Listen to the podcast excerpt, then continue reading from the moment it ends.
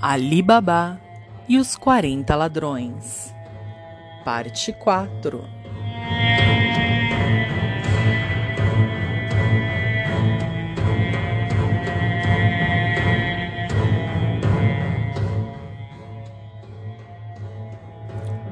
Quem lhe abriu a porta da casa do irmão foi Morgiana.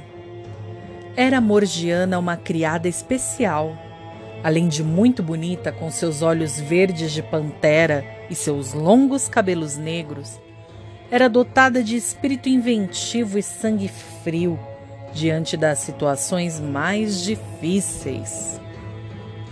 Sabia também ser fiel como ninguém, sendo capaz de representar qualquer papel tão bem como uma atriz, amando ou por iniciativa própria. Entrando no quintal, Alibabá retirou das costas do burro a lenha e os dois embrulhos. Disse a criada: Morgiana, preciso da sua ajuda e peço-lhe que guarde segredo sobre tudo que ficar sabendo. Aqui está o corpo do seu amo. Tratemos de dar-lhe enterro como se tivesse morrido naturalmente. Leve-me a mulher de Cassim Preste atenção no que vou lhe pedir depois.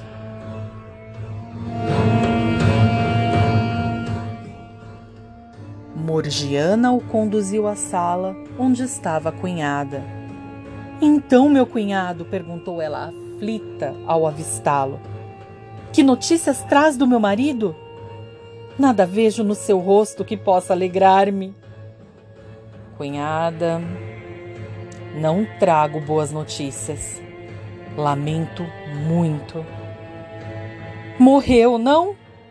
Eu sabia que lhe tinha acontecido algo ruim. E a mulher começou a chorar. Quer ouvir o que aconteceu? perguntou Ali Babá, penalizado. Ai, serei corajosa. Conte-me tudo. Deve, porém, tanto quanto eu e Morgiana, aqui guardar segredo. Narrou as duas de que modo Cassim fora surpreendido pelos ladrões na caverna e como tivera aquela morte horrível. Cunhada, acrescentou, bem sei como lhe deve ser doloroso passar tão brutalmente a viuvez. Embora o mal já não tenha remédio, ofereço-lhe um alívio acrescentar os meus, agora consideráveis bens, aos seus, casando-me com a senhora e assegurando-lhe que minha mulher será compreensiva, já que nós muçulmanos podemos casar com mais de uma mulher. Se lhe agrada a solução, esforcemo-nos agora por dar a impressão de que a morte do meu irmão foi natural. Para isso, tenho certeza de que poderemos contar com a ajuda e a descrição de Morgiana.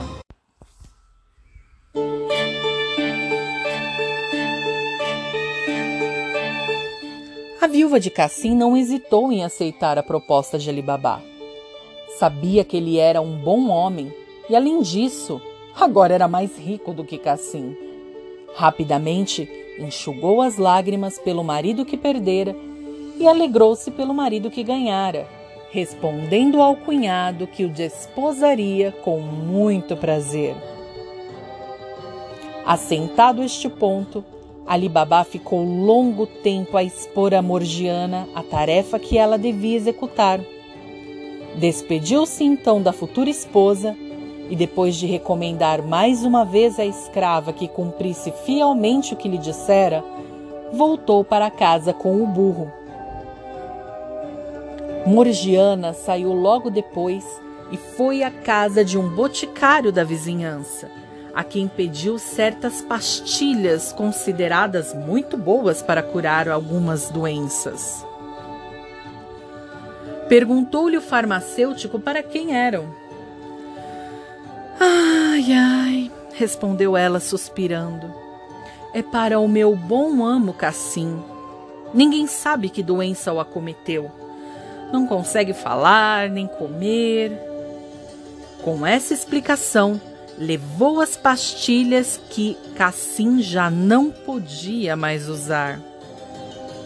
No dia seguinte, voltou Morgiana ao mesmo farmacêutico e, chorando copiosamente, pediu-lhe uma essência que se costumava dar aos doentes próximos da morte. Ai de mim, soluçava.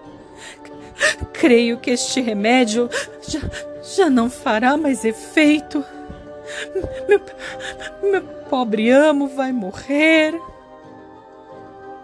E como durante esse tempo Alibabá e sua mulher faziam, muito pesarosos, repetidas visitas à casa do irmão, ninguém se admirou de ouvir, em plena noite, os gritos das mulheres, principalmente de Morgiana, anunciando a morte de seu amo Cassim.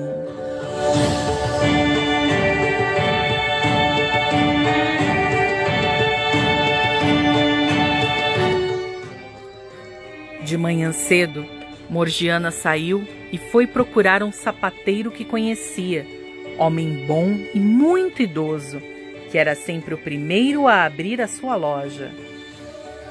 Pondo-lhe uma moeda de ouro na mão, desejou-lhe um bom dia. Baba Mustafá, conhecido como homem alegre e espirituoso, olhou para a moeda e, notando que era de ouro, disse: Boa fada! O que quereis de mim? Estou pronto a vos servir em tudo. Baba Mustafá, disse Morgiana, pegue tudo o que precisa para fazer uma costura e me acompanhe. Mas antes de chegarmos a um determinado lugar, vendarei os seus olhos.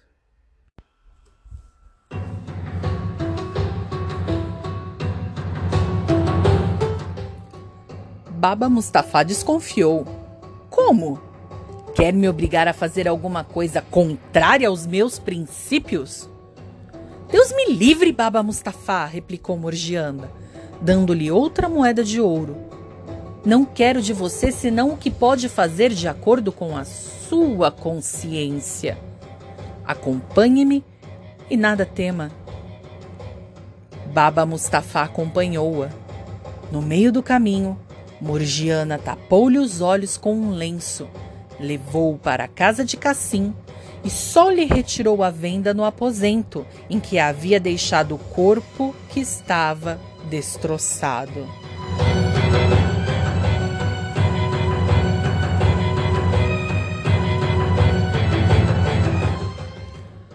Baba Mustafa disse então à escrava: Trouxe você aqui para costurar estes pedaços. Mas não temos tempo a perder. Vamos! Quando terminar, ganhará outra moeda de ouro. Depois que o sapateiro acabou o serviço, Morgiana entregou-lhe a moeda de ouro e tornou a vendar seus olhos, para em seguida conduzi-lo de volta à loja. Morgiana mandara aquecer água para lavar o cadáver. Alibabá, chegando no momento em que ela voltava da rua, lavou, perfumou e amortalhou o corpo do irmão. Logo depois, chegou o carpinteiro com um caixão. Para que o carpinteiro nada percebesse, Morgiana recebeu o caixão à porta e ajudou Alibabá a colocar o defunto no ataúde e fechar a tampa.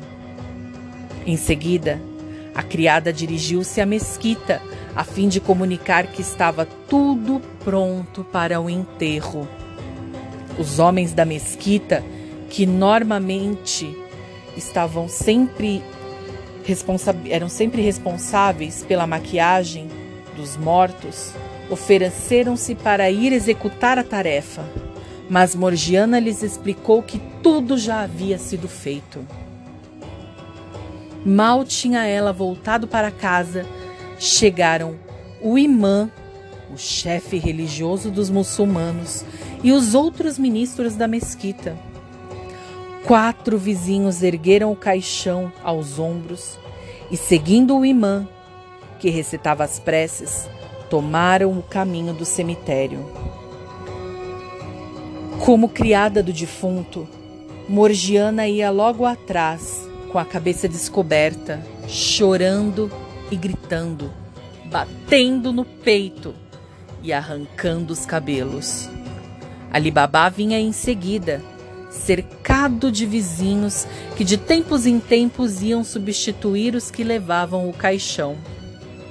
Quanto à viúva, segundo o costume, permaneceu em casa, chorando e soltando gemidos, apesar de consolada pelas mulheres da vizinhança.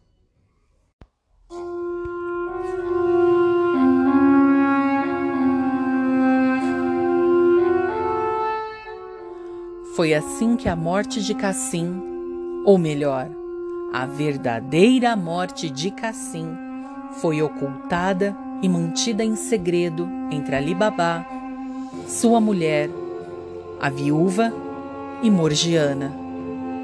E tão perfeitamente que ninguém na cidade jamais teve a menor suspeita. Alguns dias após o enterro, Alibaba transportou durante a noite os poucos móveis que possuía e o dinheiro que roubara do tesouro dos ladrões para a casa da viúva do seu irmão.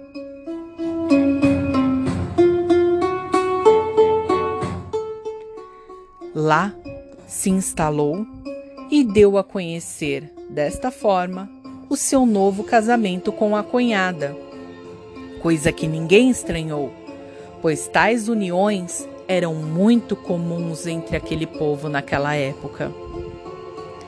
A loja de Cassim foi confiada por Alibabá ao seu filho mais velho, com a promessa de que o rapaz se tornaria dono dela se prosperasse e quando viesse a se casar. Será que os bandidos irão deixar tudo por isso mesmo? Eles não saberão, nunca terão notícia do que aconteceu em sua caverna? Aguardem as cenas do nosso próximo capítulo.